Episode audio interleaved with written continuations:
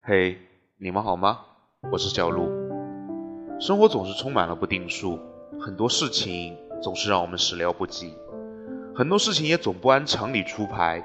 明明深信不疑、准备周全的事，最后却总能颠覆我们的想象，让我们措手不及。既然无法改变，那就坦然接受，不去后悔当初，不去纠结谁对谁错，不去做无谓的挣扎和周旋，不被眼前的迷雾蒙蔽了双眼。人生本过客，何必千千结？不以物喜，不以己悲。珍惜眼前，开心过好每一天。加油，开心每一天，努力奋斗。